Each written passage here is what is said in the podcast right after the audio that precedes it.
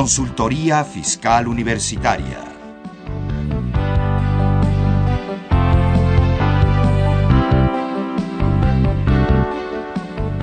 Un programa de Radio UNAM y de la Secretaría de Divulgación y Fomento Editorial de la Facultad de Contaduría y Administración. Muy buenas tardes, tengan todos ustedes. Feliz año. Eh, bienvenidos a su programa Consultoría Fiscal Universitaria. En esta ocasión los saluda su, amigo Salvador Rotera Obanel. Eh, tengo un tema que cuando lo escuchen me van a decir, Salvador, ya poco en un programa de una hora lo vas a agotar. Eh, vamos a platicar un poco la reforma fiscal y la resolución miscelánea que fue publicada en el mes de diciembre pero vamos a centrarnos en puntos que son verdaderamente eh, conflictivos. Es una reforma que creo que todo mundo trae inquieto, a todo mundo trae preocupado. Y para ello tengo a dos super especialistas. Yo creo que podría yo decir que tengo en este momento a dos de los mejores maestros de la Facultad de Contaduría y Administración en materia fiscal. Me acompañan para desarrollar este tema el contador público y especialista fiscal José de Jesús Millarufe, es contador público egresado de la Universidad Iberoamericana, especialista en fiscal por la Facultad de Contaduría y Administración, catedrático de nuestra facultad, coordinador de una sección de la revista Consultorio Fiscal, miembro de la Asociación Mexicana de Contadores Públicos, director de su propio despacho. Y mejor ahí le paro porque si le sigo me llevo la hora. Mi querido Jesús, gracias por estar con nosotros el día de hoy. Muchas gracias por la presentación. Bueno, y estamos en, nuestra casa, así que estamos muy contentos. Así es, y, estrenando año, ¿no? Estrenando año con mucho trabajo para los contadores. Bueno, decían, decían que no iban a tener, eh, ahora ya no se necesitaba un contador, ahora se necesitan especialistas y varios contadores. Y varios contadores. Así es. La reforma alguien dijo, ya no se van a necesitar contadores. Sí, eso, de, eso, dice, eso decían los de Hacienda, ¿no? Así es. Antes de presentarles a nuestro otro invitado, que les va a dar mucho gusto, es alguien muy conocido por nuestros amigos radioescuchas, quisiera eh, recordarles que este es un programa en vivo. Eh, recordarles que el programa tiene un blog y tiene una página en Facebook donde hacemos comentarios y respondemos algunas de sus preguntas, tanto en el blog como en el Facebook. Eh, nuestra dirección en el blog, para quien la quiera anotar, http dos puntos doble diagonal fiscalcontv.blogspot.com y en el Facebook en fiscalcon. Eh, también para que nos llamen, nos hagan preguntas sobre el tema que vamos a estar desarrollando y se las hagamos a nuestros especialistas y ellos pues espero los puedan este vamos a ampliarles las dudas. ampliarles las dudas. Eh, los teléfonos en cabina eh, para nuestros amigos de la Ciudad de México el 55 36 89 89 y para nuestros amigos del resto del país eh, para que llamen sin costo el 01800 50 52 688 y bueno algo, algo que estuve manteniendo en sorpresa en estos pocos minutos que vamos del programa es nuestra, eh, la, identidad de nuestro segundo invitado, alguien muy conocido por todos ustedes. Me está también acompañando el maestro Baltasar Ferregrino Paredes. Creo, que no necesito leer currículum ni hacer mayor presentación. Mi querido Balta, gracias por acompañarnos el día de hoy. Chava, sabes que lo hago con mucho gusto y esto de estar con mi ex público de hace algunos años cuatro años, cuando menos. Entonces, bueno, pues me da mucho gusto. y, saber que estás aquí y que, ambos están compartiendo con nuestros amigos radioescuchas este, sus conocimientos y su experiencia, con, que con esta reforma yo le preguntaba a Baltasar, perdón, Baltasar, le preguntaba yo a Jesús que en qué se parece la reforma 2014 a las mujeres. Ay, ay. En que está difícil entenderlas. En que está difícil entenderlas. ya me están reclamando, ya me están haciendo señas ahí. que cómo. a ver, ¿las entiendes? Mira, es, quiero, las quiero, las quiero. Ahí lo dejamos. Las necesitamos, ese es otro tema, pero, pero entenderlas, no. Igual que la reforma. déjame contarte que esta reforma, pues yo creo que tiene un perfil muy, muy definido desde mi punto de vista, eh, porque es una reforma invariablemente recaudatoria recaudatoria.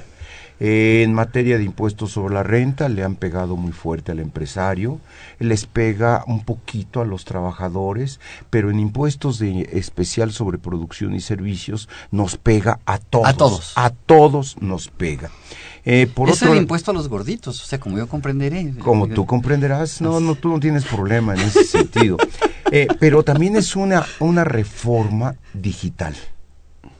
Eh, eh, cibernética. Cibernética. Ese es un verdadero problema, ¿eh? porque no está nuestra población, no está con los conocimientos y capacitada para todas estas obligaciones pero que además se están marcando. de eso, ¿eh? Pero además de eso, mi querido Jesús, que tienes muchísima razón, eh, todavía los alcances tecnológicos no han cubierto el, el, completamente el territorio nacional. Hay áreas del país donde no tienes eh, acceso a un Internet. Claro, y eso en las reglas misceláneas salieron dos y los y en las facilidades salieron dos reglas que eh, una para lo que son los salarios y otra para lo que son eh, la expedición de comprobantes, que es la que hay que ir a la administración más cercana mediante un escrito y decirle no tengo internet, este no tengo banco, entonces pues estoy imposibilitado de cumplir con estas obligaciones. Fíjate ¿no? que te dice justo la, esa resolución miscelánea a la que hace referencia, te dice que, bueno, y en, en tu zona no hay internet.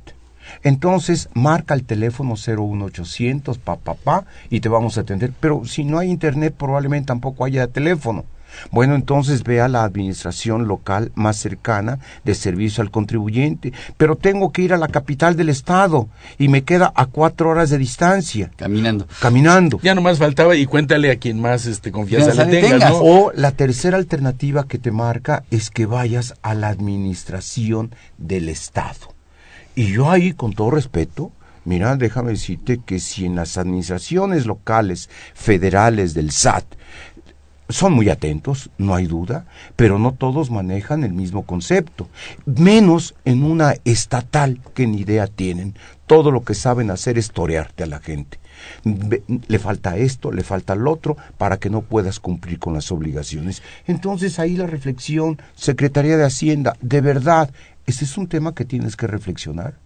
Yo no te digo que la mitad de la población que, cumplir, que tiene que cumplir con esas obligaciones. Hay mucha, pobla, mucha población que no va a poder cumplir con este nuevo régimen de régimen de incorporación. Sí, y, y Es, un, es un problema. Estábamos platicando con Salvador antes de entrar al programa, que coincidimos en algo. Yo le estaba diciendo que eh, nuestras autoridades levantaron un elefante que no van a poder mover con facilidad y él dice que es un elefante artrítico. Eh, y, tiene, y tiene razón, porque eh, la verdad es que eh, si nosotros que más o menos dedicamos un tiempo muy importante al estudio de todo esto, no acabamos de entender realmente o de unir las leyes con la miscelánea, con este reglamento medio parchado que hay, que espero que venga uno nuevo, y con esos transitorios y con estos estímulos, que está tan regada toda la información, es muy complicado. Imagínate un contribuyente, para él debe de ser, eh, vaya, le estás es hablando de tirar es no es tirar es esto quien lo entienda a ver quién sea y que vengan y que me y que me y que me hagan lo que quieran no Sí, mira, yo no coincido del todo contigo. Ahí yo creo que el cambio se tiene que dar. ah no eso es El- indiscutible es- y tenemos que No. entrar a este cambio. Eh, mira, sin duda la gente adulta, muy adulta, en donde de alguna forma, eh, pues tenemos algunas dificultades para la facilidad de la computación, te lo prometo.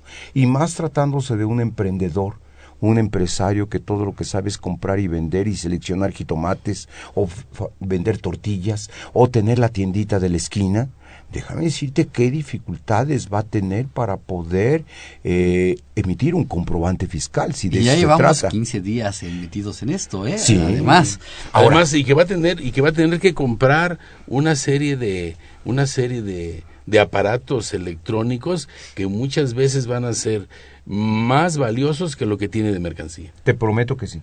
Te prometo que sí. Pero ahora, vamos aterrizando, no sé en qué tema quieres fíjate que qué bueno que hemos estado tocando el tema de comprobantes porque es un tema que a mí me angustia. Eh, quisiera yo platicarte, empezando eh, por decirte, fíjate, el 29 del código, su fracción tercera, dice que quien emita comprobantes debe cumplir con los requisitos establecidos en el 29A de este código.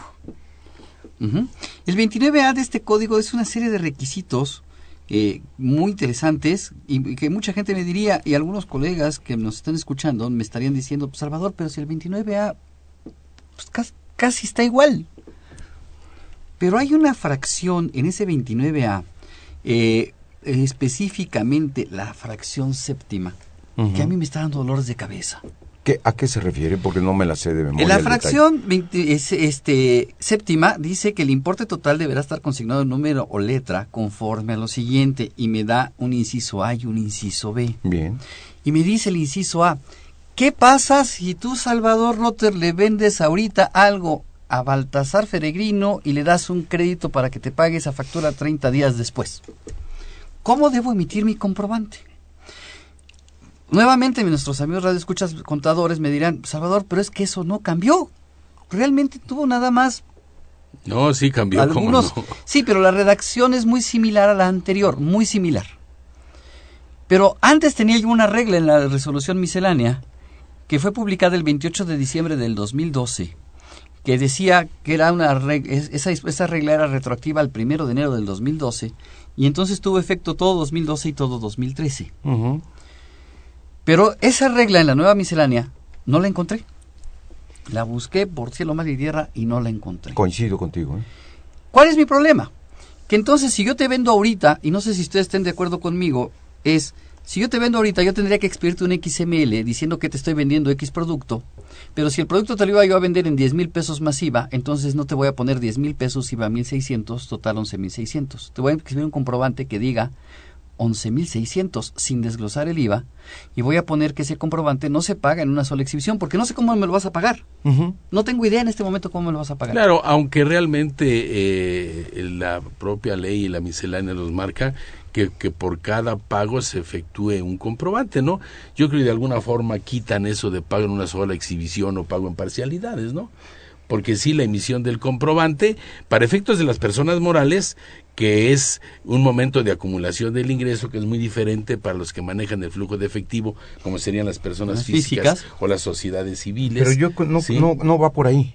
No, pero No, a ver, no va por ahí. Yo, Yo creo que la leyenda, la leyenda la cambiaron, ya no es Exacto. pago una sola exhibición. Ahora dice, Sí. este comprobante no se paga en una exhibición. Exacto. sea- ya no le tenemos que poner eso. Ya no. Ya, no, le tenemos que poner no eso que en poner una pa- en parcialidades o en exhibición. Ya nada. No Nada. te lo está diciendo ahí No, que lo tengas que no me hacer. lo está diciendo. Entonces vamos puntualizando. No le vas a poner eso. Vas a poner la cantidad de 11.600 pesos.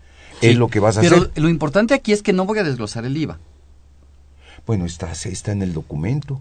No, por eso. Yo te estoy vendiendo una computadora que vale 10 mil Sí. pesos más IVA. Entonces valdría 11.600. Como no me la estás pagando ahorita, Sí. yo tendría que expedirte un comprobante por 11.600, no Claro. desglosando el IVA. No desglosamos. Mi gran problema, y es que esto pocos contadores lo conocen. Y entonces llegas con la factura sin desglosar el IVA a revisión y te dicen, no te puedo aceptar la factura porque no me desglosaste el IVA. Entonces, ¿qué va a pasar? O sea, yo creo que esto es algo que hay que difundirlo, porque la gente no lo está haciendo y no se está dando cuenta que ya no opera como operaba antes. Sí, lo que pasa es que hay que, hay que entender una cosa. Primero, es importante eh, saber que los momentos en los cuales se debe hacer el pago del impuesto al valor agregado. Y como para efectos de las deducciones para personas morales es hasta el fin del ejercicio, ¿sí me explico? Entonces, esta trascendencia nada más es educación, salvo la mejor opinión de Me ustedes, por idea. supuesto. Sí, la cultura Es- fiscal que es- tratamos es de difundir. Es una, es una educación de poder aceptar este documento que diga eh, 11.600 y que no hay ningún problema, ya que el próximo en el, en el A primer 30 días. en el primer pago o cuando te paguen la- las exhibiciones que sean, tiene que hacerse referencia a ese documento y entonces sí trasladar el IVA que me están pagando sobre esa cantidad, ¿no? Jesús, ¿crees que esto sea un, con una idea de simplificar la documentación? Este, mira, eh, la- lo- yo no sé si le atinaron o no. Nosotros lo podemos entender porque vay- vaya, después de tanto tiempo de eso tenemos que buscarle alguna forma. Pero yo creo que no lo pensaron con esa situación si no lo hubieran puesto en la exposición de motivos y decir claramente, si me explico que se está que la expedición del comprobante que son es que lleva el IVA eh, debe de ser debe de ser completo y que en la propia ley del IVA, que eso sí lo conocemos, se en los momentos de traslado y los momentos de acreditamiento son el momento del pago. Del cobro y el pago. Yo quisiera voltear a ver, tú traes tu ley del impuesto a la renta y en tu compu, no seas malito, si traes la 2014, quiero voltear a ver el artículo 27, que es ahora el nuevo 31, que El era nuevo el 30. 31. Ujú. Entonces ver por ahí de la fracción quinta o sexta. Ajá. ¿Qué me está diciendo con respecto a impuestos sobre la renta? Porque ya ves que en materia de impuesto a la renta te Es- decía Creo que le estás no atinando a, lo, a la- al- a lo que yo quiero llegar. No. Traigo un conflicto de leyes que ya no sé qué hacer. Sí, pero ahorita te aclaro todo. No, te no, no, no, Oye, calma, pero es que calma. bueno. qué bu- Por fin, Dios mío. Tienes suerte de que fin, haya venido. Alguien que entiende a las fin, mujeres. Sí. Pero es que te- es algo que tú no has entendido en materia fiscal, que la ley tiene género. Es la ley, la ley. Entonces no necesito hacer la comparación, No, ya es. Ya viene. Ya, ya en lo que nos hace favor, este, en lo que nos hace favor eh, el maestro Milla de encontrar el artículo para comentarlo, eh, Hugo Medina Cuautitlán es auxiliar contable. ¿La contabilidad de honorarios se va al régimen general o se sigue manejando en forma simplificada? Régimen general, ¿no? Esa no cambia. No cambia. Eso No no, cambia. no cambia nada más que con la obligación, Hugo, creo que es Hugo, no hay que olvidar que por allá de julio del año 2014 vas a, tenerse que la, vas a tenerle que estar enviando al SAT cómo se la vas a mandar.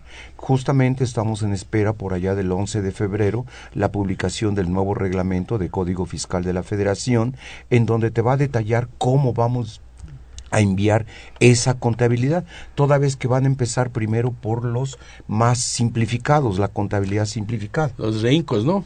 Los famosos reincos, pero no, han- Sí. no, es, su- no es- no- que necesariamente también si al rato metemos ese otro ese otro problemón que tienen esos del régimen de incorporación con relación a su contabilidad. Ese es otro Sí, tema. Ese es otro, es como dicen, ese es este, ese es otro, como dice la nana Pancha, ¿no? Entonces, vamos a ver, me estabas, mane- me estabas manejando qué artículo El Del- 27, fracción... cua- eh, Sí, del Código Fiscal. Quinta o quinta, sexta. No, de la ley del impuesto Del a la de renta. a la ley. Ah, pues lo que pasa es que en el código está algo así, No, 27. no, El impuesto a la renta, eh, esa fracción, si yo no mal recuerdo, no cambió su redacción. y Entonces, si no cambia, No, no que- cambió. No cambia. No, No no, quiero No, ir por Pero una- para la deducción necesito tener el comprobante con el IVA desglosado. Es correcto. Para la deducción. Así es. Pero el Código Fiscal de la Federación me dice naranjas de la dulce. No.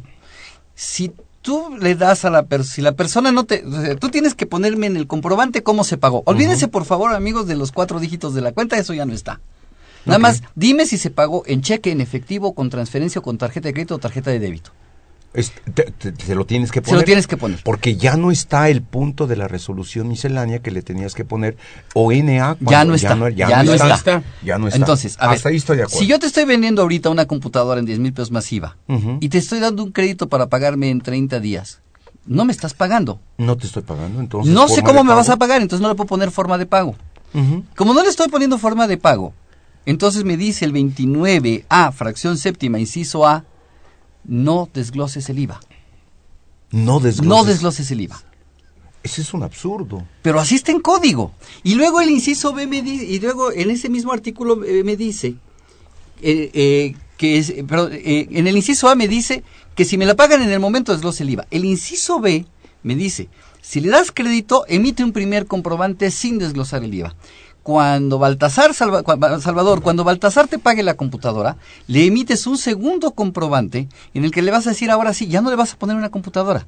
Le vas a decir pago a cuenta del comprobante del CFDI número 32 mil, este, por 10 mil pesos, IVA 1600 y ahí está el desglose del IVA. Total 11.600 y ahí sí le voy a poner el comprobante. Este comprobante se pagó mediante transferencia electrónica, cheque, tarjeta de débito, tarjeta de crédito. al no efectivo. cambiar, perdona que te interrumpa, al no cambiar este, eh, lo que estaba en el trículo 31 y que ahora está en el 27, fracción sexta, y quiero leerla textualmente, que ese es el gran conflicto. Exacto. Que cuando los pagos cuya deducción se pretenda realizar, se hagan a contribuyentes que causen el impuesto al valor agregado, dicho pago se traslade en forma expresa y por separado en los comprobantes fiscales correspondientes. Y esta es la controversia que siempre ha estado de siempre de con relación a esto del desglosar, de desglosar el IVA, si es que si es que no llega a los momentos que en el IVA es el traslado y el, y el acreditamiento, el cobro pago, ¿no? Sí, no, pero mira, aquí yo creo que tenemos que ver algo jurídico. Eh, desde luego que hay una regla particular que prevalece siempre sobre la general. En mi opinión, Código Fiscal tiene prevalecencia con respecto a la ley del impuesto a la renta, porque el artículo 31 en su fracción tercera, digo, corrijo, ahora el 27 en su fracción tercera, te dice que los requisitos, los comprobantes, nada más te dice comprobantes. Y esos comprobantes te tienes que remitir a Código Fiscal. Al Código Fiscal. Y ahí está, digamos, la jerarquía de leyes. ¿A quién debemos de, aceptar, de obedecer? Todo lo que diga el Código Fiscal. Eso estaba desde el año pasado y antepasado en, el tercero transitorio, que todo lo relativo a comprobantes tendríamos que ver lo que marca el Código Fiscal de la Federación, ¿no? Así es. Hasta ahí vamos bien, pero entonces estamos en un choque de, de, de leyes. Sí, déjame leerte específicamente el inciso B de la fracción tercera. Por favor. Dice, cuando la contraprestación no se pague en una sola exhibición, se emitirá un comprobante fiscal digital por Internet por el valor total de la operación en el momento en que ésta se realice. yo ahorita te estoy vendiendo la computadora. En este momento estoy vendiendo la computadora y no me lo estás pagando. Entonces tengo que emitir un comprobante por el valor total de la operación. Y después me dice, y se expedirá un comprobante fiscal digital por Internet por cada uno de los pagos que se reciban posteriormente en los términos que establezca el Servicio de Administración Tributaria mediante reglas de general, los cuales deberán señalar el folio del comprobante fiscal digital por Internet emitido por el total de la operación, señalando además el valor total de la operación, el monto de los impuestos retenidos, así como el monto de los impuestos trasladados. Pero es hasta el segundo comprobante. Hasta, que te pagan. Por eso, en este momento dejémoslo en el segundo comprobante porque me lo pago en un, solo pago. Pero ¿qué pasa si Baltasar me, llegue, eh, me llega a los 30 días y me dices, Salvador, no tengo los 11.600, ¿aceptas 5.800?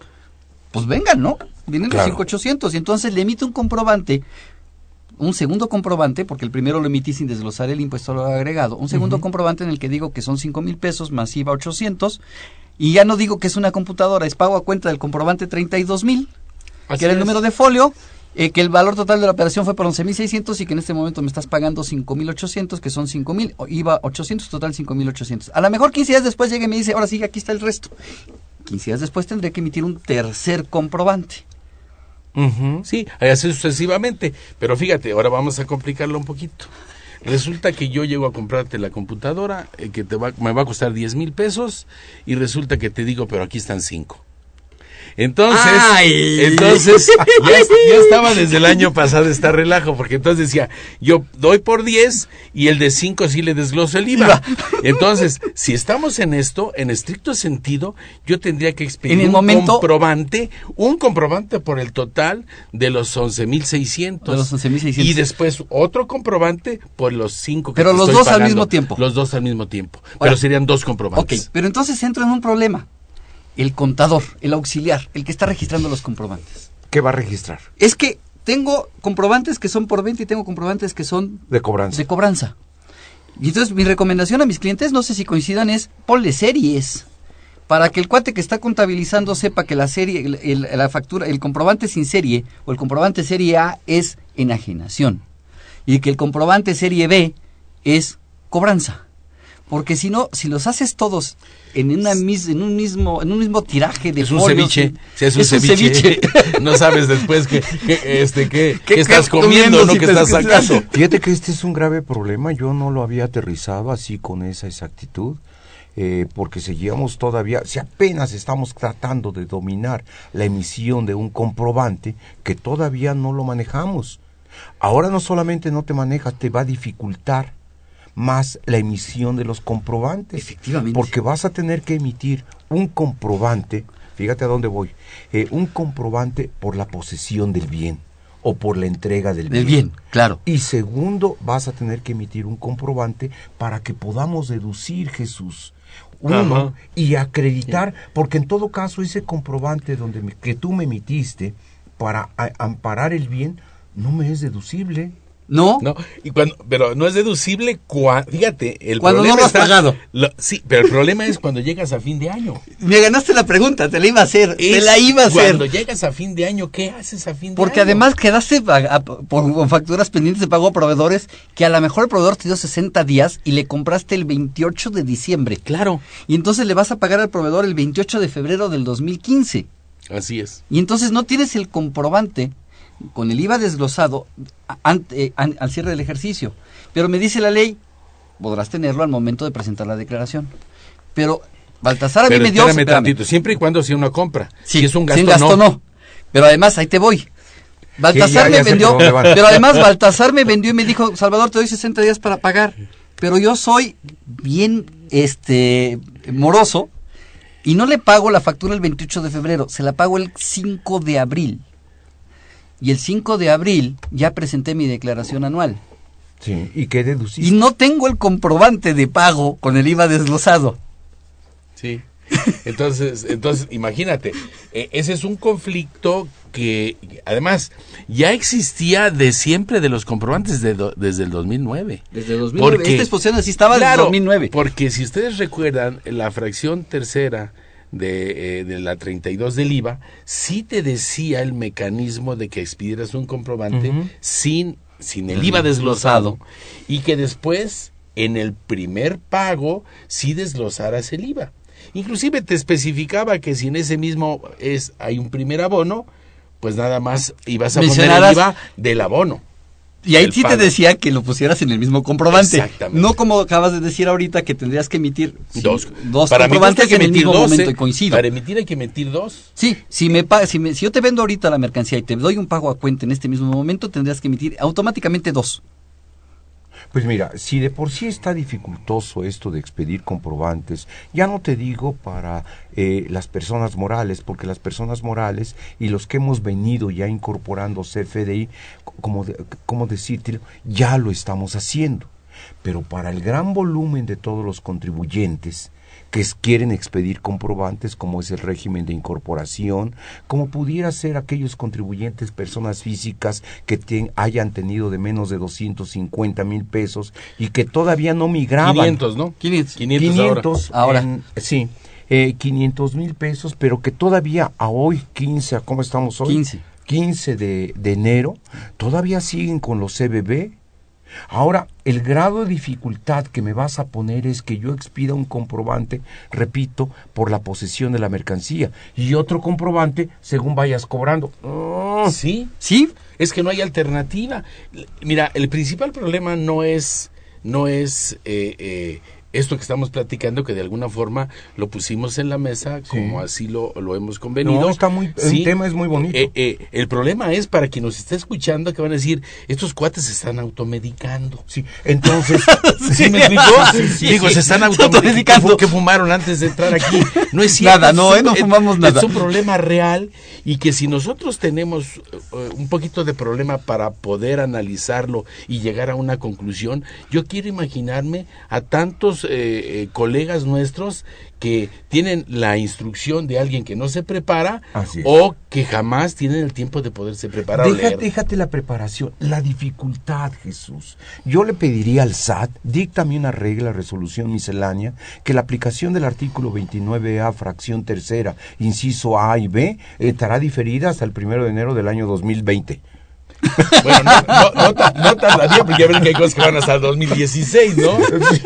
No, es que tienen que eh, esta, te- tendrían que modificar eh, ahí el artículo 27 no, relativo. diferirlo, Jesús, no tiene sentido. En nuestro mundo práctico, estás emitiendo... Es que estás complicando las operaciones Exacto. comerciales de este país. Estoy de acuerdo, pero mira, el problema está cuando hay dos, dos leyes, que cuando leímos a la ley Así del impuesto es. sobre la renta, y el Código Fiscal de la Federación que prevalece para efecto de todo lo que son comprobantes. Correcto. Y están chocando. Sí. Pero bueno, déjame interrumpirlos. ¿Qué les parece si vamos a una pequeña pausa y seguimos con esta acalorada discusión? Plática. Qué interesante. Como todo lo-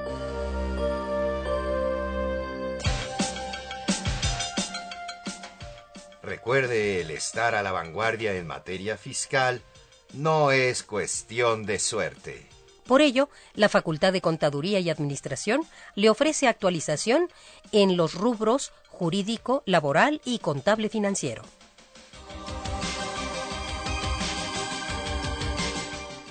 Consultorio Fiscal es una publicación quincenal de consulta, estudio y análisis. En ella podrá encontrar el desarrollo de procedimientos y técnicas para cumplir con la ley fiscal y su interpretación práctica.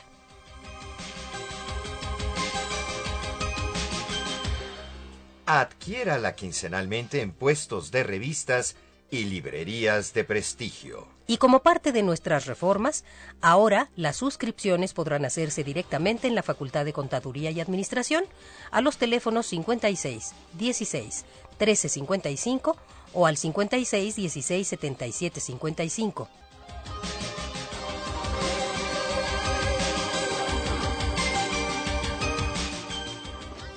La Facultad de Contaduría y Administración obsequia a las primeras cinco personas que nos llamen y nos digan de qué tema estamos hablando.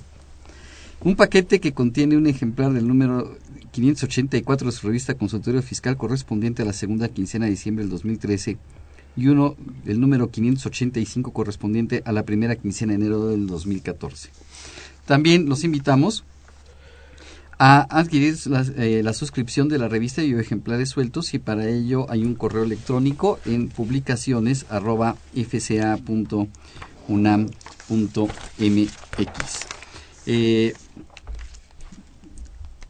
hay preguntas del público, las preguntas están llegando y además muy interesantes. No, vamos algunas a, de esas preguntas. Vamos a darle, es, lo- es lo más importante para, para que la persona tenga una respuesta. Beatriz ¿no? Castillo, de la, de la delegación Cuauhtémoc, que es administradora. Como persona moral, ¿cómo tengo que elaborar la constancia de retenciones en el pago de honorarios? Híjole. Está, está, toda, está, está, todavía, está todavía pendiente todo lo que son las constancias, ¿no? Es correcto, tan es así que hay un transitorio 45, transitorio de la resolución miscelánea, que nos permite eh, diferir la entrega de las constancias, eh, de honorarios y de arrendamientos. Así es. Nada más que hay que colgarse, hay que meterse a la página del SAT y decir que aceptas esa opción. Claro. Sí, claro. Y el plazo se vence el 31 de enero. Y de Claro. una vez aprovechamos también para lo que son los salarios, ¿no? Es correcto, porque también puedes diferir, buena intervención, sí, eh, para evitar tener que entregar un CFDI por sueldos y salarios. Invento. Hoy no estamos todavía capacitados, no tengo programa de nóminas y no sé cómo e- emitir un CFDI por cada salario que pague. Es más, ya le busqué a mi proveedor y no me hace caso.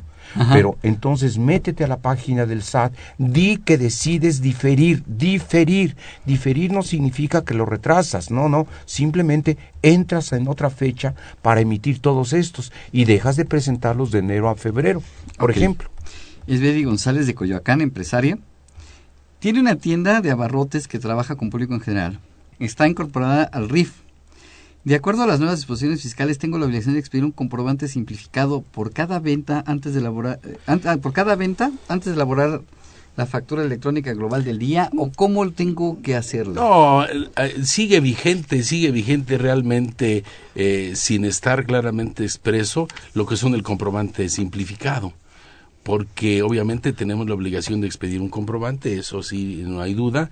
Obviamente nada más mucho cuidado con estos de los reincos o regímenes de incorporación fiscal que no deben de tra- trasladar el IVA de preferencia. Pero a ver, espérame, la ley no dice eso.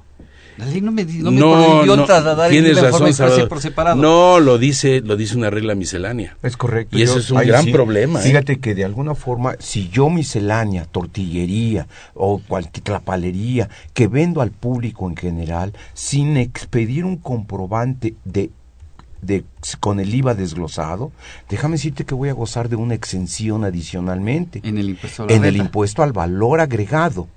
En el impuesto al valor No es una exención, es un acreditamiento, ¿no? Te No, permite, no. te permite, te permite no pagar el impuesto siempre y cuando no lo traslades. Eh, correcto. Siempre y cuando no lo traslades. Siempre y cuando no lo traslades. Es correcto, ¿De no lo traslades, pero entonces esto sería aplicable a todos los contribuyentes que venden al público en Al público en general. Y, y esta opción la vamos a ejercer al momento de presentar nuestra primera declaración bimestral. Tral. Ahora, te Ahora, advierto. pero en emisión de comprobantes, si no más recuerdo, corríjanme si me equivoco, hay una regla que me permite emitir esos, ese comprobante en forma bimestral. Sí, lo puede hacer diario, semanal, mensual o al final del bimestre. Al final del bimestre. Vendí tanto y hago el comprobante. Dentro del bimestre. Dentro, del, dentro bimestre. del bimestre. El 28 de febrero sería el último día para este primer bimestre. Te vas a meter la opción a la página del SAT. El problema es que es intermitente la página del SAT. Puedes abrirla ahorita y está en reparación. A ver, está en reparación. No, quiero que me expliques eso de intermitente. ahorita sí y ahorita no. Sí, claro. entras, entras fíjate que es interesante. Entras a presentar una declaración y está funcionando. Y antes de que termines de presentarla, ya no estás, ya no estás trabajando. Entonces, eh, es como una serie de Navidad. No, es que se prende y se apaga. es que la verdad, la verdad, Secretaría de Hacienda, si nos estás escuchando y si nos haces favor de escucharnos, por favor, o, o, o amplía los plazos o amplía tu capacidad de, de, este o ya no tengas una página serie de Navidad. o no tienes una una una una página del SAT con todas las obligaciones que estás poniendo que estás poniendo a toda la gente muy nerviosa y que no va a estar al pendiente de que digas tú de que el último día de que tienen un plazo adicional porque entonces ahora fíjate en todo esto Jesús a mí sí me molesta la acción que hace la Secretaría de Hacienda porque nos descalifica a los contadores es que dice que todo es muy simple. Te prometo que me fue a ver un cliente y me dice, el contador, pero pues sí, no hay, casi no hay nada que hacer y todo es muy sencillo. Hágalo usted. Hágalo usted. Hágalo usted, punto. yo cobro tanto. Si no quiere que yo se lo haga, yo eso es mi precio. Pero por favor, es que el SAT dice, vaya con el SAT. Que se lo haga el SAT. Que se lo haga el SAT.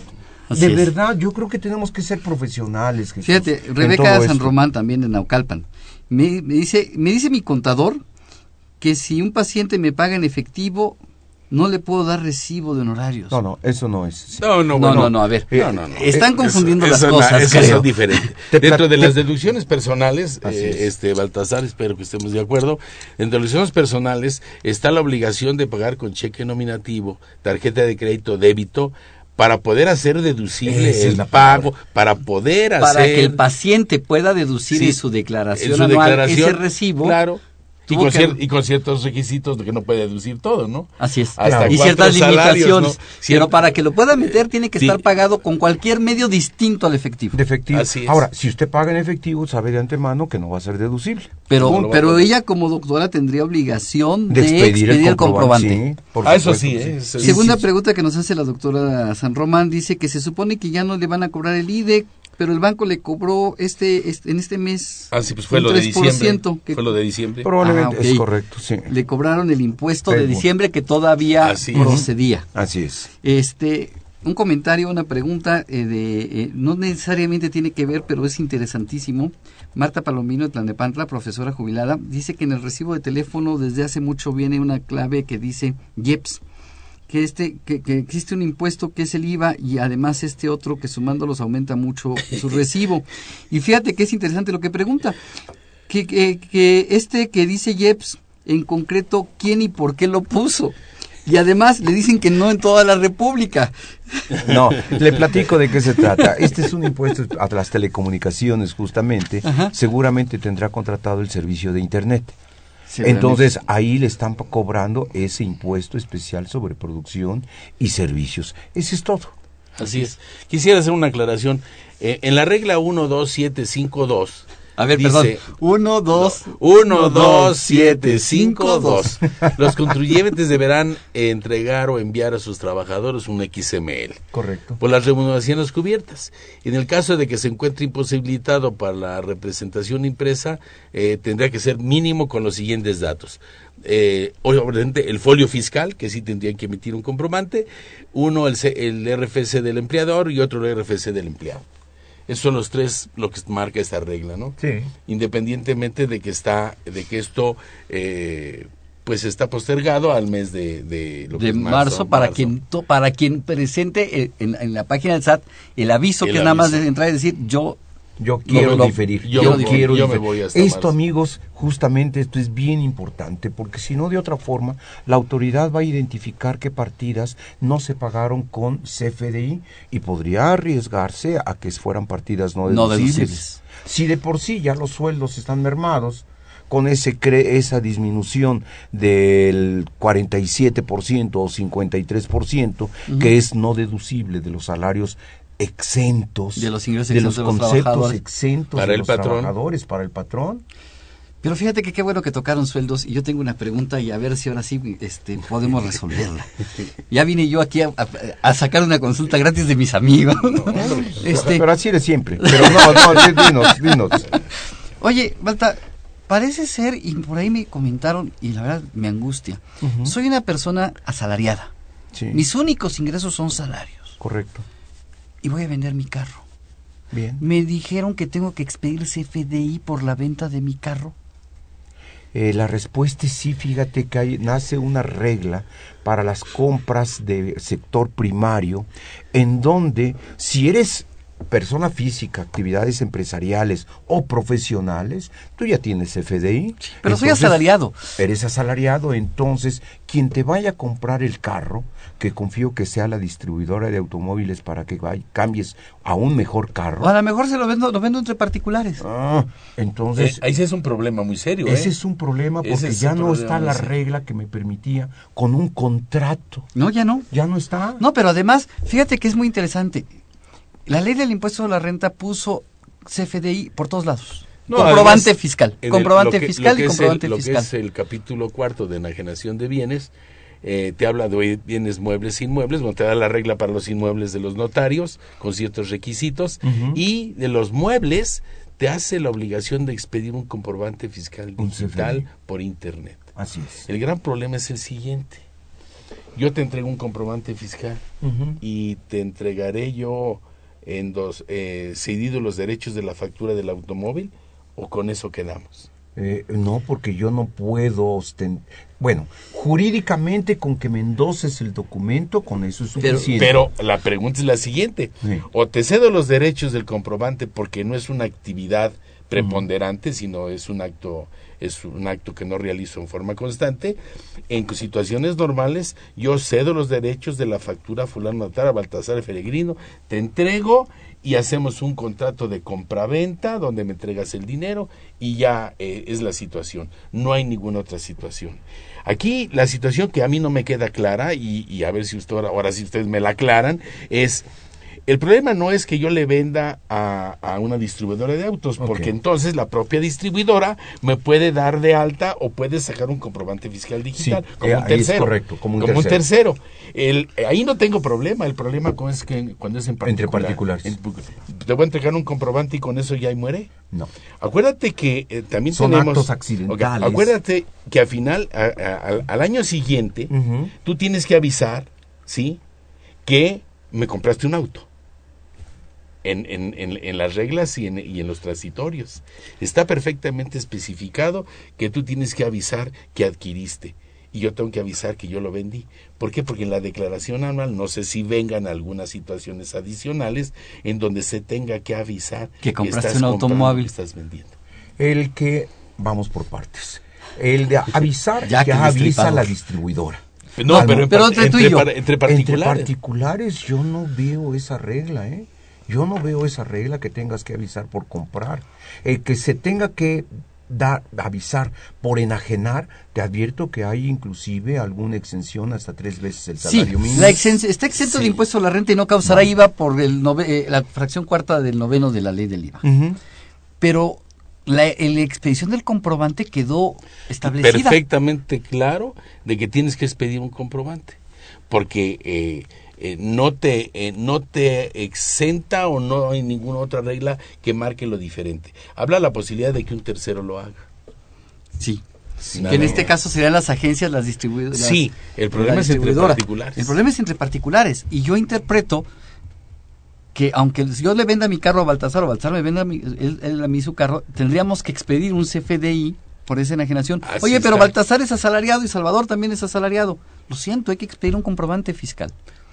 Sí, mete, cre- creo ya estoy, ya estoy recordando esa, esa, esa regla. esa disposición esa disposición. sí así No es. termina uno aprendiendo. en No, además déjame decirte una... Bueno, y además a nuestros amigos, vaya, no, el que nosotros digamos que estamos aprendiendo, por Dios, eh, yo aprendo aprendo de mis amigos y de ustedes todos los días. Cada vez que nos sentamos a platicar, salgo con algo nuevo. Pero eso somos nosotros, queremos eh, eh, esto transmitirlo a, a, nuestras autoridades. ¿Qué pasa con las gentes que tienen que saber todo esto? ¿Sí? Independientemente del grado de preparación o de estudio que deban de tener. Es cierto, es cierto. ¿Sí? Uh -huh. Es Entonces, un conflicto, pero bueno. Tengo más preguntas. preguntas. Rafael González de Tlalpan, comisionista. Eh, una persona física que estaba en régimen intermedio utilizando pago referenciado, para el 2014 en el régimen de incorporación fiscal tendrá que seguir utilizando pago referenciado. Aquí es muy importante porque hay dos, hay dos, hay dos eh, eh, reglas que tenemos que aclarar. Primero, Exacto. si están dentro de los dos millones de pesos, ¿sí? Hay que optar por irse al régimen de incorporación. De hecho, si estabas en régimen intermedio, a todo mundo ya le avisó el SAT, le mandó un documento muy bonito diciéndole bienvenido al régimen general. Sí, sí, bienvenido. Entonces, pero hay sí, otro parrafito ahí, ¿eh? Sin embargo, sin embargo, es muy importante, es muy importante que conozcamos esto. Nosotros podemos, nosotros podemos, antes de terminar el bimestre, de eh, manejar la opción de irnos al régimen de incorporación. ¿De acuerdo? Si es que estamos, obviamente, si estamos dentro de los límites de 2 millones Pero además, de pesos. cumplo con los demás requisitos que dicen de quienes no pueden estar de, tributando. Exact, exact, exactamente. Muy importante.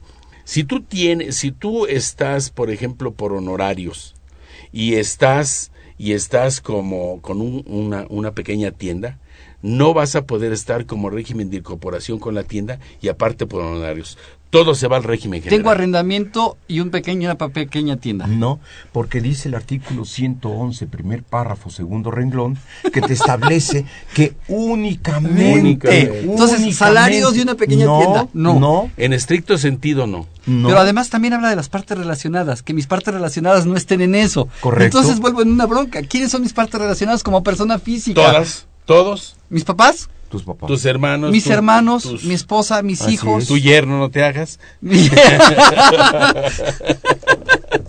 este fue, Margarita, fue, fue, no, Margarita Redondo, fue de Iztapalapa.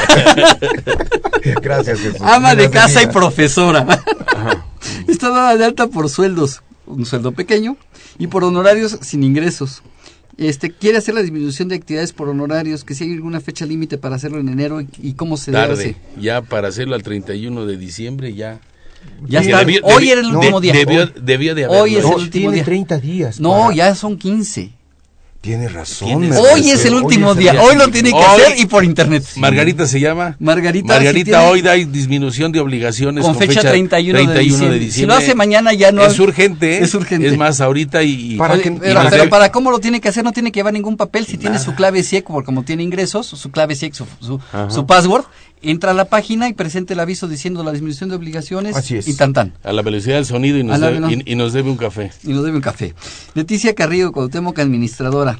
Su papá está en el régimen intermedio. Estaba para optar por el de incorporación debo eh, dar aviso de actualización él debe hacer declaraciones del 2013 qué debo Sí tiene, sí tiene que entrar a la, a- Bueno, a la si tiene menos de 2 millones, todavía puede entrar al régimen Puede de incorporación, claro, puede optar. Pero, Entonces, pero es una opción, ¿eh? Es una opción. Entonces tiene que entrar justamente a la página del SAT para decir quiero actualizarme y quiero seguir en el régimen de incorporación.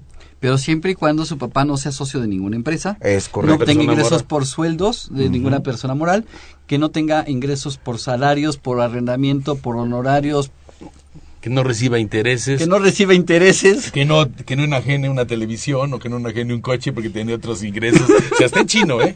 Sí, o sea, entrar al régimen de incorporación no está... no está en chino. Pero bueno, que hay que entrar y ya después a ver cómo nos y todo defendemos, por la ¿no? po- por la palabrita únicamente, únicamente. Y además hay un articulito que te dice, y, y todos estos Claro, no pueden, ¿eh? sí, además sí, de únicamente, todos Sí, estos yo, no yo pueden. entendí la palabra únicamente eh, este, ya estando casado con Deyanira.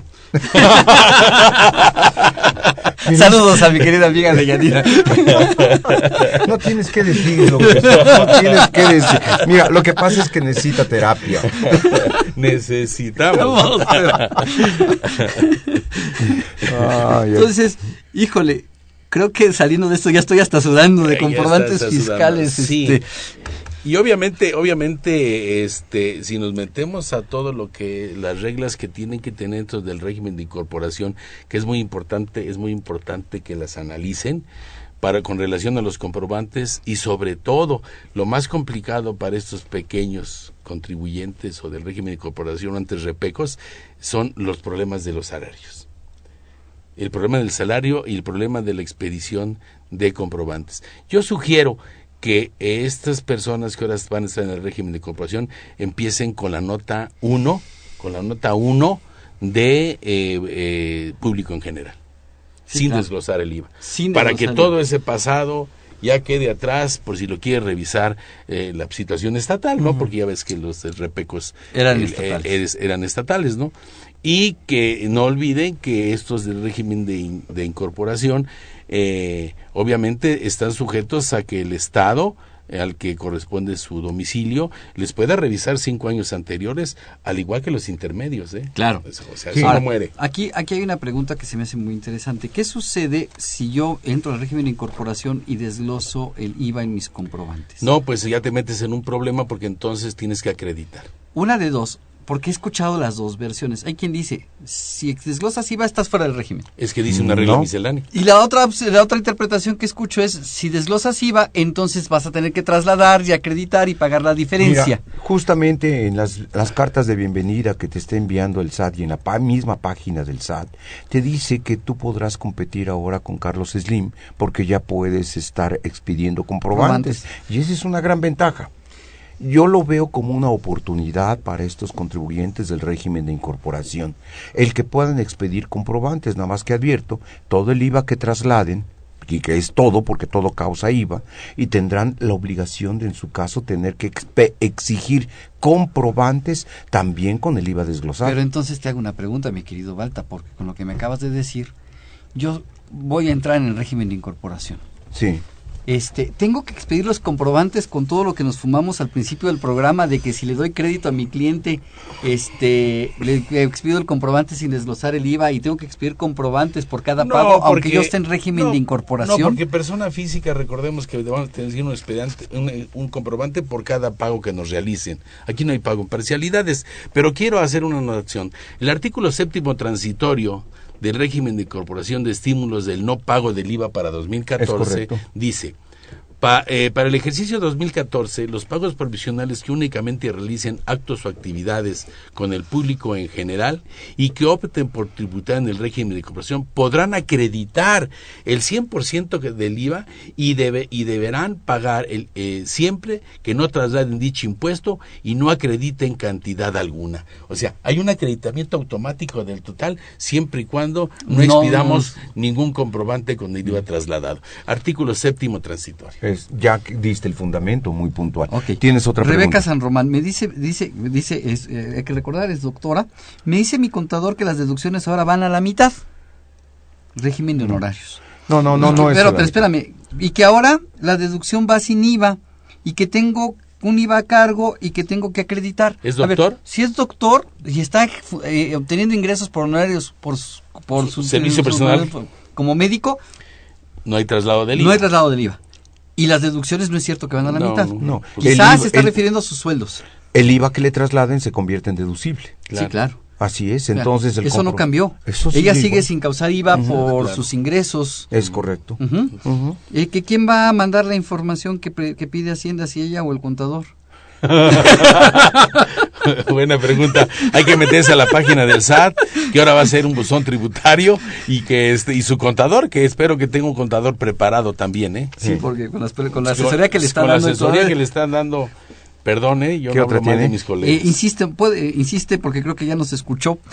¿Puedo recibir efectivo de sus pacientes? Pues Por que supuesto. sí, puede recibir. Lo que va a pasar es que el, paciente no va a poder deducir en su declaración anual su recibo. Pero pues cada quien, ¿no? Pues, si me pagan en efectivo yo no le voy a decir. Lo más que tiene que expedir un comprobante y tiene que declararlo, ¿eh? Sí, claro. Este, dice de nuevo, me dice mi contador que todos mis recibos de honorarios debo reportar a Hacienda en un plazo de tres meses. No, no, no, es cierto. No, no es cierto. Tienes que modificar a, comprobante fiscal digital, porque lo más seguro es que tú tengas eh, código de barras bidimensional, tienes, eh, tienes de, pues tienes un plazo hasta el mes de, de, marzo de cambiar a, si es que no tuviste ingresos eh, a mayores de 500 mil pesos al año. Ok, nos está haciendo una sugerencia, vamos a tomarla en cuenta y vamos a avisar, está pidiendo un curso este para no contadores, vamos a, planear un curso para no contadores en la División de Educación Continua de la Facultad. Este, ya en, su tiempo, en su momento lo avisaremos. Y dice, y la, la última pregunta que nos hace se me hace la mejor. Los no contadores no entendemos bien los términos, no comprendo qué se iba trasladado, no, no, te, preocupes, hasta los contadores estamos hechos, hechos bolas con todo esto, pero, pero lo que pasa es que tenemos que tener, obviamente tenemos que tener un criterio fiscal y estar junto con tu contador para que te vaya explicando. ¿no? Sí, claro. Pero espero que su contador le dé una buena asesoría porque creo que le dio algunas asesorías que no están muy sí, ahora no es que trate de justificarlo, verdaderamente ha sido tanto un, mundo de, información. Eh, bueno, nos reestructuraron la ley del impuesto sobre la Mira, tuvimos varios años de abstinencia de reforma. Sí. Eh, en diciembre tuvimos la eh, los primeros cursos de reformas fiscales, fue reformas fiscales temporada 1. Ahorita vamos por la temporada 2 y chance le ganamos al doctor House en este año. sí. Sí, sí, sí, sí, sí. Ok, eh, pues no me queda resta más que agradecerles eh, su participación. El tiempo se nos agotó, el tema está para seguirle. Este, quisiera yo invitar a nuestros amigos, la Facultad de Contaduría y Administración invita a su programa de televisión eh, fiscal.com todos los jueves de 9 a 10 de la mañana a través de los canales 13 y 16 de la cadena de USAT, así como en el sitio de internet mirador.coed.unam.mx o bien retransmisiones en la misma página, mirador.coed.unam.mx y en la videoteca de la Facultad de Contaduría y Administración, videoteca.fca.unam.mx, diagonal videoteca, diagonal index.php. Este jueves estaremos tratando en el tema de reformas fiscales y resolución miscelánea. Vamos a hablar también de los comprobantes y va a estar como invitado nuestro amigo José de Jesús Millarufe bajo la conducción de un servidor. Eh, la próxima semana estaremos hablando también de eh, el mismo tema. Vamos a seguir hablando de las reformas. Lo tocaremos otro punto ya no comprobantes. Eh, Baltasar, muchísimas gracias por acompañarnos el día de hoy. Ah, con todo gusto. Jesús, muchísimas gracias por los comentarios. No, muchísimas gracias a ustedes y es un placer platicar con mis amigos. Se despide su servidor y amigo Salvador Rotero Banel. Esta fue una producción de Radio UNAM. En los controles técnicos estuvo Socorro Montes. En la producción por parte de la Secretaría de Divulgación y Fomento Editorial de la Facultad de Contaduría y Administración, Heber Méndez y Alma Villegas. En las líneas telefónicas, Alma Villegas. La Facultad de Contaduría y Administración agradece a los conductores invitados de este programa quienes participan en forma honoraria. La opinión expresada por ellos durante la transmisión del mismo refleja únicamente su postura personal y no precisamente los de la institución. Muchísimas gracias, buen provecho y nos escuchamos la semana que entra.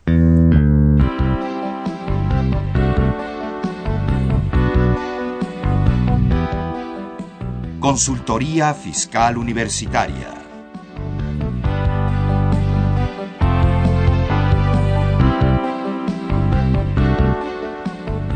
Un programa de Radio UNAM y de la Secretaría de Divulgación y Fomento Editorial de la Facultad de Contaduría y Administración.